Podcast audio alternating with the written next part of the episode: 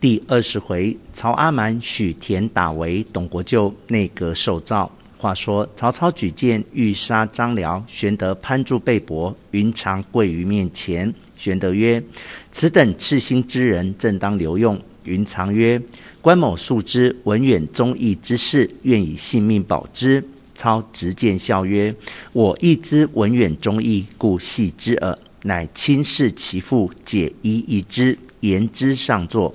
辽感其意，遂降。”操拜辽为中郎将，赐爵关内侯，使招安张霸。霸闻吕布已死，张辽已降，遂意引本部军投降。操后赏之。张霸又招安孙观、吴敦引礼来降，独昌西未肯归顺。操封张霸为琅琊相，孙观等亦各加官，令守清徐沿海地面。将吕布妻儿载回许都，大犒三军，拔寨班师。路过徐州，百姓焚香遮道，请留刘使君为幕。操曰：“刘使君功夫，且待面君封爵回来未迟。”百姓叩谢。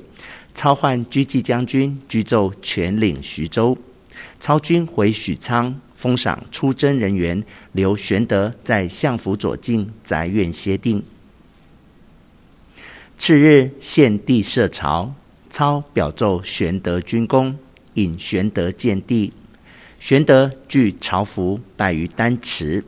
帝宣上殿问曰：“卿主何人？”玄德奏曰：“臣乃中山靖王之后，孝景皇帝阁下玄孙刘雄之孙刘弘之子也。”帝叫取宗族世谱检看，令钟正卿宣读曰。孝景皇帝生十四子，第七子乃中山靖王刘胜，胜生陆城亭侯刘贞，贞生沛侯刘昂，昂生张侯刘禄，禄生沂水侯刘练，练生青阳侯刘英，英生安国侯刘建，建生广陵侯刘哀，哀生胶水侯刘宪，宪生祖义侯刘书，书生祁阳侯刘仪。